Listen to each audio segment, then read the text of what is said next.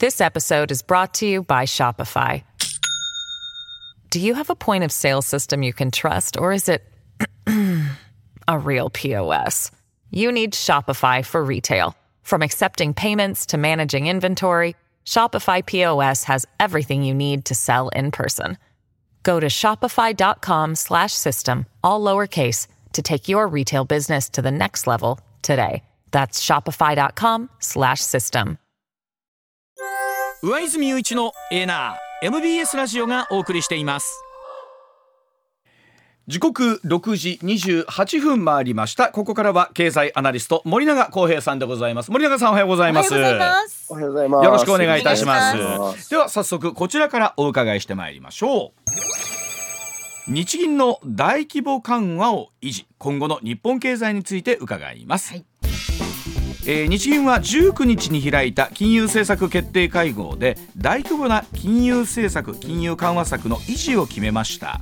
消費者物価指数の上昇率今年10月まで19ヶ月連続で日銀が目標とする2%を上回っていますが日銀は賃金の上昇を伴う形での物価安定目標の達成にはなお至っていないとして目標の実現に向けて今の金融緩和策を粘り強く続ける必要があると判断したというところでございます。さあ森永さん今回この上田総裁の発言結構一部でチャレンジングという言葉からですね、思い切った話も出てきたんじゃないかというところだったんですが、え今回こういうところに落ち着きました。改めてどうご覧になってらっしゃるでしょうか？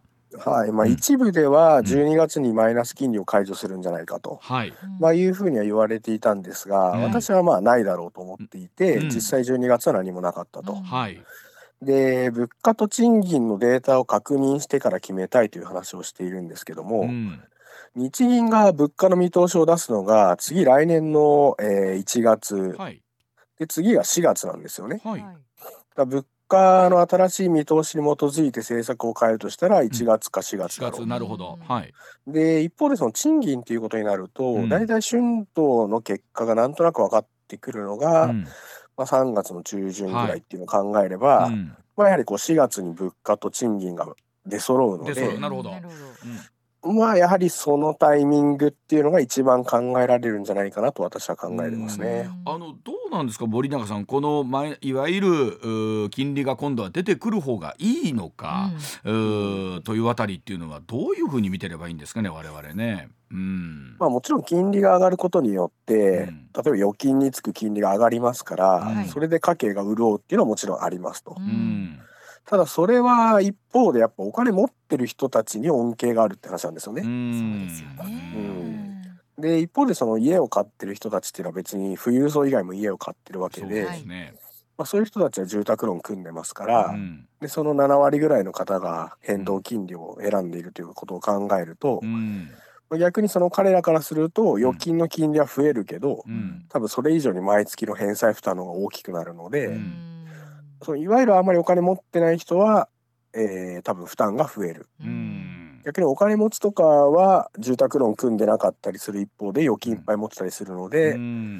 まあ儲かるということで、うん。まあ多分ちょっとこう格差が広がりやすくなるのかなとは思いますよね。まあ、あの日銀総裁上田さんに代わってさあどんな風になっていくのかという中でどうでしょう？この辺りは今回この12月でこの今回はやめましたよ。12月には、えーマイナえーこのまま金融政策維持しますよというところのなんだろうネタ振りみたいな感じもあるんでしょうかね。もういよいよ年が明けるとえっていうところのなんかこうメッセージみたいなのもあったりするんでしょうかね。うん。まあ今のところはそんなに出ていないですね。ただいうん。9月ぐらいのインタビューとか見ていると、うん。やっぱりこのマイナス金利の解除っていうのを匂わせてはいるので、うんまあやはりそのいずれかのタイミングで今の政策は変えていきたいと、うん。まあ、いうふうには考えてるんだろうなと思いますが、やっぱりこのタイミングがうん。大事だと。うん。少なくとも年内ではないということなんでしょうね。はい、あのどうなんですか？でもおっしゃるようにこの数字がある程度出揃ってきてとなったら今度は、えーマイナス金利にしてるえーよりもおしっかりとこう金利をつく世界に持っていきたいっていうふうには上田さんの中の思いでやっぱあるということなんでしょうか？うんやっぱりこう異常事態っちゃ異常事態なんですよね、マイナス金利って。やっぱりこう今異次元の金融緩和って言われてますけども、うん。うんやっぱこう普通じゃないうんですよ。教科書的な緩和ではないんですよね。うん。上田さんはやっぱ学者出身なのうで、ん。やっぱりその別にマイナス金利なんかやらなくてもいいし、うん。えーそのいわゆるイールドカーブコントロールといってはい長期金利をコントロールする必要もないし、うん。普通にやればいいじゃんって多分思っているはずで、まうんあ、それがあるからこそイールドカーブコントロールを2回にわたって変えてきましたし、うん。まあいよいよ次はマイナス金利短期金利の方も普通の世界に戻したいと、ううん。ん。まあ、いうのがあるんでしょうね。でも一方でねあの先日発表されたデータなんですけれども2022年ということになりますが日本の一人当たりの GDP が OECD 加盟38カ国中21位で、えー比較可能な1980年以降で最も低い順位、ね。特に G7 でも2008年以来の最下位に沈んだということで、この辺りの数字を見ていると、うーまあ、2022年のということではあるんですけれどもなんかまだまだ厳しいんだろうなという気もするんですけどこの辺りの数字どうご覧になります、うん、まあ確かにその日本の場合はこの30年間ほとんど成長していないので、うん。その人口が減っていってるにもかかわらず一人当たりの GDP が下がってるっていうのは結構大きな問題なんですよね。うん。ただこれがじゃあ日銀のせいなのかっていうと、はいまあ、そんなことはないんですよ。ううん。ん。だからどっちかというと日銀が金融緩和というアクセルを踏んでくれてるのに、うん。政府側が財政の方でブレーキを踏んだと、はいはい。うんうん。まあ、これこれが大きな原因なんですよね。うん。なのでよくこのインフレが進むと日銀の緩和なんかいらないんだとかですね。うん。日銀が叩かれがちなんですけども、うん日銀ができることって別にそんなに多くはないので、うん。日本の長期経済が日銀のせいだっていうのはちょちょっと言い過ぎだろうなと、うん。まあ逆にむしろ政府側の方が問題があるでしょうと。ううんそれでいうとそのあたり含めてなんですけどね。さあ、えー2024年の見通しというところをぜひ森永さんにお聞きしたいんですけれども。さあ日本経済の行く末まあきっと森永さんもですね今いろんなところではい。2024年どうなりますかと聞かれてると思うんですがうん。改めてどういうふうに見てればいいですか2024年は。うんまあ、かなり大事な1年だと思っていて、はい。今年2023年にこうデフレ脱却の一歩目を踏めてるんですよ。うん。もし来年も賃金が今年ぐらいちゃんと賃上げされていいく、はい。でそれが続いていくっていうのが分かってくれば、うん。こうようやくこのデフレ脱却失われた30年からうん。抜けられる可能性もありますうしん。お。逆に日銀が早々に金融緩和をやめてうん政府が増税とかですねうん。社会保険料の引き上げとかそういうことをやってしまうと、うん。逆にその失われたよあの30年が今度40年目に突入するってことになるのであ非常に来年っていうのはうん。どどっちにも触れてしーまうという。ね。重要な一年すね。すごい重要な一年ですね。と思いますよね。うん。ああやっぱりあれですか。おっしゃるように来年の春の数字がねちょっと明るい数字が出てくると、うん。途端によし金融緩和やめようとか、え ーよし増税に振り踏み切ろうとか、えーいうのになっちゃうんですかねね。こういうのっていうのは。うんまあ一応日本の過去のデータを見てみると、うん。やっぱりこう景気が回復してきた時に、うんやっぱ増税したりとか金融を引き締めたりして腰を折ってきてるんですずっと。そうですよね。ある意味これが日本の伝統芸能みたいになっちゃっうわてて伝統芸能。あの森永さん30年の間にこう見てねこれはいかんと、うん。せめて2024年1年ぐらいは我慢しようとかもう同じ鉄は踏まないぞとはならないんですか、まあやっぱりこの人が変わってってるじゃないですか。はあうん。例えば今の岸田上田コンビってうん、ここ1年ぐらいの話であっそうですね。て、はい。過去はまた違うコンビでやってたわけですから忘れちゃってるっていうか 当事者じゃなかったのでなるほど。学習できないじゃないですか当事者じゃないから。はいはい。らそこがやっぱりこう歴史は繰り返すじゃないですけど。本当あの今年ね1年、特にコロナ5類に変わってですよ、まあ海外に行かれる方とかも多くて、えまあちょこちょこ出てきて。あ改めてあなんか日本って物価安い国なんだとか、賃金安い国なんだと改めてね改めて外国その間にどんどんコロナだろうが、うん。えーリーマンショックだろうがはい。乗り越えてやってきてるっていうことを改めて実感した人が僕うん。今年多かったんじゃないかなと思うんですけどね。そうですね、うん。だからようやく日本が来年以降、うん。いわゆる海外の国と同様うん。にちゃんと賃金も上がっていくし、はい、まあ、いい意味で物価も上がっていくと、うんうん。まあ、こういうことが実現できればようやくうん。まあまともな国になれると。うん。いうことですよね。でこれを一歩間違えると、うん。失われた40年ね40に次また突入してしまうということになる。うん。で一方で森永さん来年はねそれこそ新しい NISA とか iDeCo とか、うんはい。この我々こうあのレッスンいただいたように、自分たちでもできることみたいなのを、あまあ新しいものが出てくるわけですよね。そうですね。うんまあだから、まあ国としてはいい態度ではないですけど、うん。まあ自分の老後資産は自分で何とかしてくれと。うん。その代わり、うん。まあ税優遇をしてあげますよっていうことですから、うんまあ国としてはある意味こう責任を放棄してる感じがしちゃいますけど、なるほど。うんはい。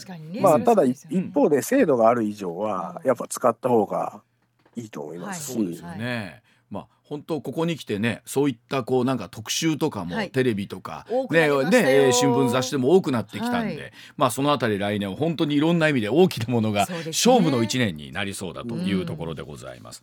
さあでは続いていきましょう。こちらでございます。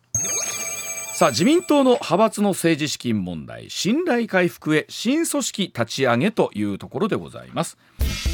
さあ自民党派閥のパーティー収入の不記載事件をめぐりまして東京地検特捜部松野前官房長官ら安倍派幹部を任意で事情聴取したことが分かりました。さらに岸田総理は自民党幹部と会談をいたしまして年明けのできるだけ早い時期に政治改革について議論する新しい組織を立ち上げるという方針確認したということなんですがさあ森永さんここ12週かなりざわざわしているこの政治資金問題なんですがこのお話まずう森永さんどんなふうにご覧になってます？この12週間の動き含めて。うん。まあそうですね。やっぱりニュース見るとこの話ばっかになっていて、うん。まあ、個人的にやっぱりこう経済を専門として見てますから、はい。ちょっと残念だなと思うのが、うん。この話が出る前にそのトリガー条項とかの話があったんですよね。はい、はいうん、でこの話が出てきてから一気にその話はなくなっちゃったなくなりましたよね。ですね。結局ね。ううん。まあなのでもちろんこの問題がどうでもいいとは全然言わないですし、うん。あのしっかりと解決してくれって話ではあるんですけど、うん。ただやっぱりその同時にやるべきことはうん。やってくれよと。うん。なんかもう話はこれだけになっちゃったっていうところがまず一点と、はいなるほど。まあ、もう一つはですねその日本の国自体がうん。今我々個人とか事業者に対して、うん。こう例えばインボイス登録しろとか、はい。はいマイナンバーカードを口座に紐付けろとか、うん。まあ、いろいろやらせてるわけじゃないそうですか。ね。うん。これはつまり個人のお金を把握するためにやるわけですよね。うん。国民にそれやらせてるんだから、はい。政治家もそれやりなよっていうふうに思っていて。おっしゃる。あーはい。そうですよね。まあ、一応その今回の件で別に議員に還流すること自体が違法じゃなくって、うん。不記載なのがダメよって話なので、うん。であればやっぱそこなんかアプリ作るなり、うんとにかくそのそういうものを経由して以外はお金受け取れないっていう形にすればなるほど。うんなるほど。全部はい。見える化されますし、はい。はい。でまあそんなもの別に彼らは国民の代表としてやってるわけなので、うん。まあ、ホームページにうん。別に公開しとけばいいと思うんですよね。ん。でやっぱりこう政治ってお金のかかる話なので、まうん。あ、その資金を集めること自体は別に悪い話じゃなくって、うんちゃんとそれを透明性持ってやればいいだけなので、うんなんでそういう話が出てこないのかなっていうのは思いますよね。うん。なんか今今見てるとうん。なんかこう安倍派潰しだとかですね、はい。こう政局の話が出てくるんですけど、うんうん。まあ、それはなんかななんで本質じゃないというか、うん。じゃあ再発防止策ってどうやるんだっけっていう議論をしていった方が建設的だと思いますよね。よね。あのおっしゃるようにようやくここに来てね政治改革について議論する新しい組織立ち上げるっつったって結局そのじゃあ政治資金、うん規正法の問題が大きく着手されるのかとかこのパーティーのあり方とか派閥のあり方みたいなのって全然そこの議論には、まあ、この状況だからなんでしょうけどまだならないですし野党の方もなんかそのあたりっていうのはまだまだ手ぬるいなっていう感じもありますよね。まあでも多分野党が突っ込めないのはおそらく、うんカウンターパンチ食らった時に自分も出てくるっていう話なんでしょうね。あのそうでしょうね。あのさっきね森永さんおっしゃってましたけど、はい。特にほら個人で事業をやってらっしゃる方とか、特にこの年の後半になってインボイスの制度が始まってええ。大変なんですよね。はい。うん。うん、でいやだからインボイスって本当にこうまず事務作業がめちゃくちゃ増える。おっしゃってましたよね。複雑。なはい。大変ですよね。だから本当にこうやらなくていいものをやらされていうんて、うん。まあ非常にそれが原因で、うん。まあ、廃業されていく個人の方とかも当然いますし、うんあ本当にあのでもこのインボイスの害というのは、はい。僕いつも遅効性の毒という言葉を使ってるんですけどじわじわ来るんですよ。ほつまりそのインボイス反対とかって言ってた人がいるけれども、はい。別に10月に実施して別にそんなに大きな被害は出てないでしょと、う、うん。でそれだけを見たらじゃあやっぱインボイスって別にそんな負担ないじゃんってうん。多くの人は思っちゃうんですけど、はい。多分来年の3月とかこう税金が分かる頃になると、うん、インボイスで事実上どれぐらい増税されたのかっていうのが見えてきますし、うん。インボイスって一応導入して以降8年ぐらいにわたって、うん。そのいわゆる負担控除するようなですねうん。制度があるんですよ。はい、で8年ぐらいかけてその控除がどんどん枠が狭くなっていくんですけど、うん。そうすると8年後ぐらいにうん、そのインボイスによる税負担が思いっきり100%かかってくるなるほど、はい、ううん。ん、だから徐々に廃業していく個人とかフリーランスが増えていくんですよね。うん、でそうするといや別にそのフリーランスとか個人が潰れる分には弱肉強食なんだから仕方ないだろうっていう人もたまにいるんですけど、うん、うん、じゃあその個人がうん、いなくなりましたってなった時にはい、そこに発注してた事業者ってうん、どうすんのって話なんですよ。あーそうですよね。そりゃそうですね。なるほどね。自社で自社でやれるんですかそこってう。んいうう。ん。そうするといわゆる連鎖倒産みたいなことがあーなるほど。今後じわじわと何年もかけて起こるんですね。うんもう遅効性の毒っていうのを僕ら理解した方がよくって。消費増税もそうなんですよ。うん。別に増税すんなって僕は言ってますけど、うん。別に増税したからってその実施した日にですねうん。何百万社も倒産するわけでもないし、ね。はい。何万人も亡くなるわけでもないんですよ。はいただでもやっぱそういうのって本当にじわじわとボディーブローに効いてくるんで、はいそのあたりをちゃんと想像力働かせていかないと、うん結局自分の首を絞めるってことになるんですよね。これあのおっしゃるように逆に経済政策みたいなところっていうのも今日の明日で即効性のあるものってやっぱ同じようにやっぱないんでしょうかね。これもやっぱりじわじわ効くもんですねうんうんやっぱりその金融政策なんかよく言われますけども、はいやっぱ効果って本当1年2年かけてかかっててくるんですよ。ね年単位ですよね。そりゃそうですよね。まあでそれだけみんながこう苦労している中なのに、あのお前らは記載しなくてそれでいてなんとかでいいのかっていうふうに、はそれは思いますよね。それは言われますあの事業者の方から。まあ我々ももちろんそうなんですよすよね。うん。まあだからそこのところがうその政局の部分と、はい。い、やいや実務の部分とというところ、なるほど。さあでは続いてこちらでございます。ダイハツのお話です。新たに174件の不正。全車種出荷停止というニュースです。えーダイハツ工業なんですが25日自動車の認証試験をめぐる不正を受けて国内4つの工場のうち3つの工場の稼働を停止しました。そして今日26日にもですね残る1つの工場も休止いたしまして、はい。国内での生産が全てストップします。えー再開時期未定ということで少なくとも来年1月中は生産を止める見通しということなんですね。えーダイハツ工業では今年4月海外向けの乗用車の衝突試験で不正が発覚しましてその後国内向けの車種でも国の認証を不正に取得していたことが明らかになっています。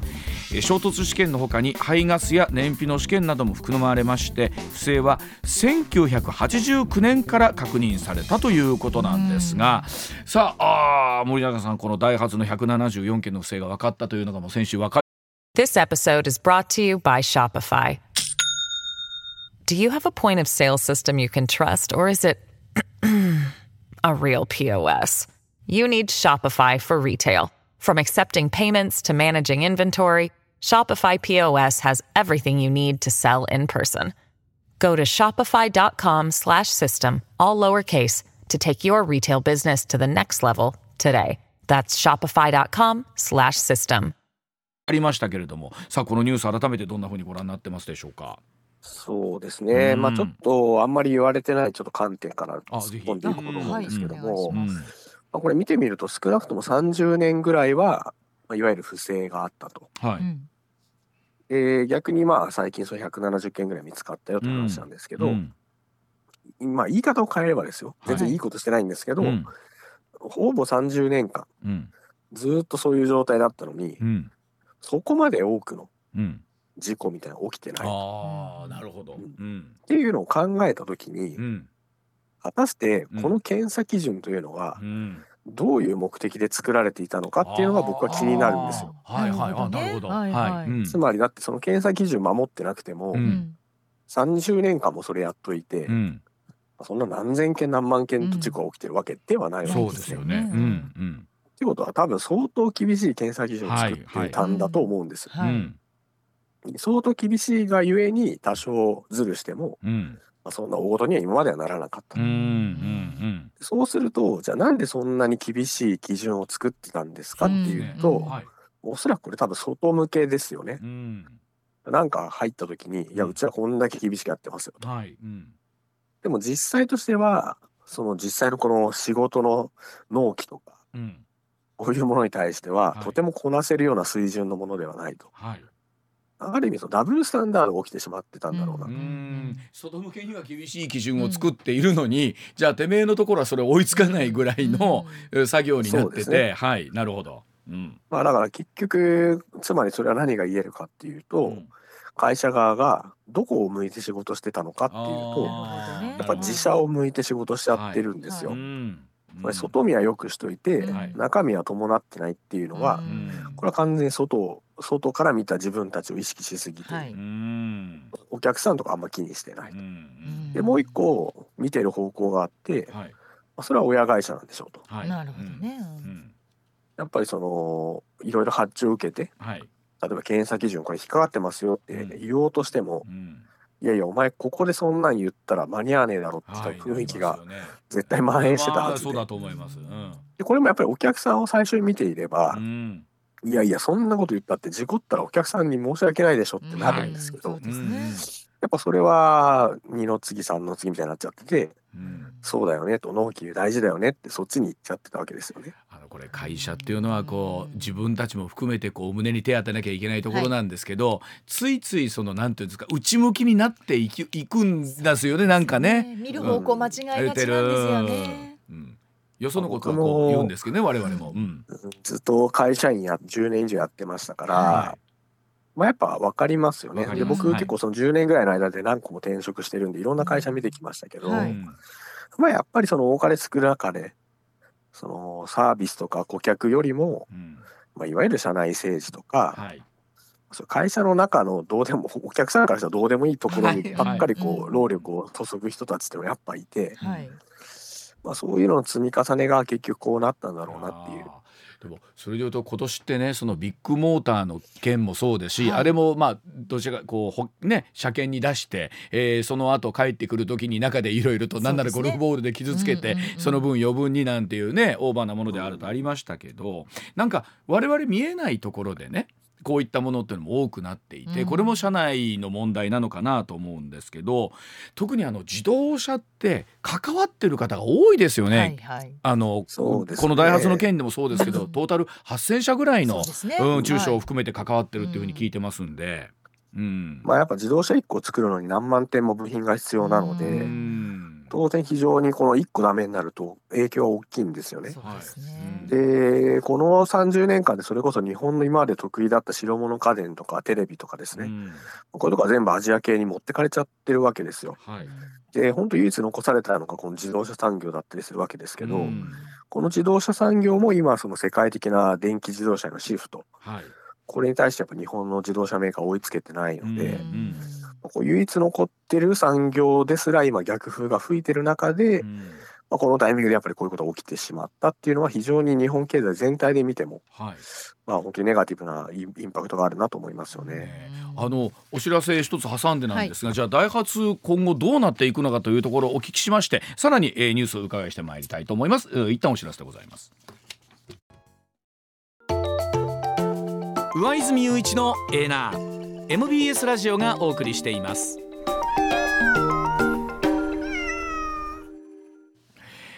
まあ、森永さんあのダイハツのお話ね CM 前にお聞きしてたんですけれども、はいこれあの社員の皆さんもねこのね、えー工場が停止ということですからこの辺りどうなっていくんでしょうかね？ん。まあちょっとこの影響の大きさを考えるとですね、うん。不正をやってたから潰しましょうってわけにいかないと思うので、うん。まあそういう意味ではいわゆるその教科書的なうん。こう第三者委員会の立ち上げだとか、はい。再発防止策の策定とかですね、うん。まあ、こういうのをやっって二度と起こりませんよっていう形にしてまた再開すると、うんまあいう形になるんだろうなと思いますけどうね。んまあ、それにしても例えば先ほどそのニュースのリードの中にもありましたけれども、まあ、1月中は生産やめる止める見通しということですから本当にあの働いてる皆さんとかの影響を考えるとこれかなり、えー大きいものが出てくるんじゃないかな、まあ、給料の保証というのはあるみたいですけれども。ううんまあ、やっぱりその受託してる自動車メーカーも多いですし、うん。当然自動車が作れないってなると販売店さんとかですね、はいそうですよね。まあ、いろんなところに影響が出ますから、うん。やっぱり1ヶ月止めるっていうだけでも相当な規模の、そうえーですよね被害が出るんだろうなと、はい、まあ今後多分やっぱこういうこと起こしちゃいけないよねと、うん。まあ、いうことで各社自動車メーカーも含めてちょっはいと生産計画とか、はい。まあ、見直していくことになるんだと思うんですよね。まあ、おっしゃるようにその安全基準とはまあそれこそ森永さんなんぞやというところにもまたお話出てくるんでしょうかねこれね。まあそうですね。やっぱそこの見直しが大事でしょうね。ねまあ、日本が世界の競争力に勝っていくためにもというところだそうでございます。さあでは続いてこちらでございます。ジェットスタージャパンローソのストが影響で欠航が続いています、はい。年末年始の移動に影響する可能性はどうなんでしょうか、一部の労働組合によるストライキが行われている格安航空会社ジェットスタージャパンで、えーこの影響で24日と25日それぞれ成田と福岡を結ぶ2便に欠航が出たということです。ジェットスタージャパンの乗務員らで作る労働組合未払いの賃金などをめぐる会社側との交渉が決裂したため22日から一部の組合員によるストライキを行っているということで、はいさあ森永さんこれが来月7日までも行われる可能性ということなんですが、さあ今回のこのジェットスタージャパンのローソンのストはどんな風にご覧になってますでしょうか？まあ、なかなか日本だと近年そのストライキっていうのはそれほど見られないので、そうですよはいね、そう思います。非常にこう珍しく感じる方もいると思うんですけれども、うん。ただやはりその再びこう日本でも賃金が上がり始めてきたりとか、はい。うんやっぱりこの人手不足とかっていうのが進んでくると、うん。やっぱ労働者側のまあ力が強くなってくるので、うん。はい。まあ、こういうことがやりやすくなるんですよね。ん。逆に今までこの30年ぐらい失われた30年は、結局給料もろくに上がらないし、うん。別に君たちクビにしても他のやつなんかいるからっていうことなで、まあ、企業側が強かったんですよ。だからやっぱりこうなんか不満があってもストなんかやったらイコールそれ自らクビになるような確かに。そうで。まあなんかやっぱ踏み切れなかった。ううんここに来てやっぱり人手不足賃上げこういう流れが、まあ、こういうストライキの、うん。まあ、背中を押したのかなというふうに思いますよね。夏にあのそごうと西武のね、はいはい。ストもありまして、うん。珍しいななんていう話もちょうどあのタイミングでもしてたんですけれども。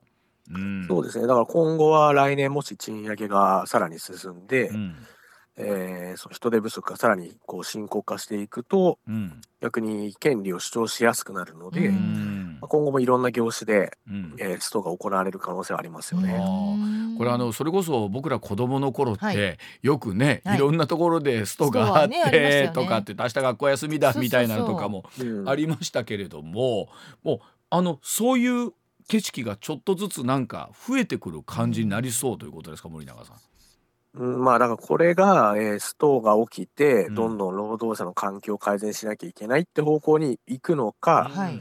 それとも人間って面倒くさいってなってもう AI とかロボットでいいやってなっていくのかっていうことですよね。今までと違うのはそれが入ってきますよね。そうなんですよね。だから本当にこの人が足りなくなっていく中で、やっぱ従業員側の権力が強くなっていくんですけど、うん。この AI とかロボットがなかった時代はう、んやっぱりどっかのところで手打ちをして、まあね、折り合ってね。相手の条件を飲むとかやってましたけど、これからの時代は、まあ業業種によっては、うん。そんな面倒くさいこと言うんだったら雇わなくていいと。なるほど。もう AI でいいよと。うん。はあ。のアメリカなんかのあのハリウッドのストとか見た時に、はい。本当にあの人たちのでもまた一致団結力もすごいですよね。うん。どんな超メジャー俳優さんでも仕事休んでみたいなところでしたもんね。うん。まあ、ハリウッドの件は労働組合が16万人ぐらいですかね加入してたのが、あん。まあ規模がやっぱ全然レベルが違いますし、うん。まあ、あとは今年の9月にあの全米の自動車労働組合が、はいはい。うん。えーずっとストやってましたけれども、うん。まあだからアメリカはやっぱりずっと給料が上がっている国なので、うん。やっぱそうやって労働者が意見を言いやすい。ううん。んいや日本もやっぱり、まあ、徐々にそういうのが増えていくだろうなというふうには思ってまなんかあすね。の国民性としてこうストをやりにくい国民みたいなことはないんですか？日本は。うん多分ですねえすごく横を見るんですよね国民性として。うん。ほうほうほだから自分たちがストライキ第一号だったら絶対やりたくないと思うななるほどねと思うんですけはいはい。あそこれがポコポコ、うん。そうそう。怒り出すと、じゃあうちらもやるかってななるほど。るんだろうなっていうるな。でじゃあそれ最初に誰が口火切るかっていうところがね。そこはうちは嫌だっていうね。えーなるほどうん森永さん。このジェットスターの件はね、はい。い、いと思いますよね。あの2024年まあそれ政治経済まあそれこそスポーツ芸能いろいろありますけれども森永さんが2024年ね一番注目してる部分っていうとどの部分ですか、まあやはりその日銀と政府の政策がどうなるのか。はい。うん。俺は先ほどお話しした通りで本当にその政策次第じゃ日本が再浮上する可能性もあるし、うんこうダメなデフレ経済に再転換してしまうこともあるし、非常にこの2024年の政策っていうのは我々の生活に影響を与えると思いますね。うん。でそれが早ければなんならもう春頃に一つの目安が見えてくるっていう感じでしょうか？そうですね、うん。おそらく4月にマイナス金利の解除とかって話になってくると、はい。まあいよいよその後うん。金利を引き上げていくフェーズに入っていきますから、今まで日本人がしばらく見てこなかった金利のある世界 がやってくると。確かに。うんということはそれによっておそうか上がってくるなとなってくるといろんな経済活動がうんまた縮小していく可能性がこれが出てくるということですね。まだ金利が上がってでも、えー融資を受けて投資をしたいと思えるような経済が出来上がってればいいですけど、うんまあ、利払いが増えるなら融資受けて投資するのやめようってなっちゃうと、やうんっぱり雇用とか生産が減ってしまうので、うんまあ、その金利を上げるタイミングまでにどれだけこう経済を浮揚させられるか、あうんそれが大事ですよね。あの来年のこのタイミングでお話をするときに、さあ森永さんに「やりましたね2024年」なのか「ああ2024年でしたね」なのか、確かにね。どっちになってるのか。はいというところだと思います。はい、森永さん、今年も一年どうもありがとうございました。ありがとうございましたまた引き続きお願いします。ありがとうございました。はい、失礼いたします。上泉雄一のエーナー MBS ラジオがお送りしています。取れたてピックアップニュース。こだわりの朝どれニュースをご紹介、はい。まずはこちらの話題です。沖縄のアメリカ軍普天間基地の名護市辺野古への移設計画で新たな区域の埋め立てに向けて防衛省が申請した設計変更を承認するよう県に命じた裁判所の判決をめぐり玉城デニー知事は25日承認しないと表明しました。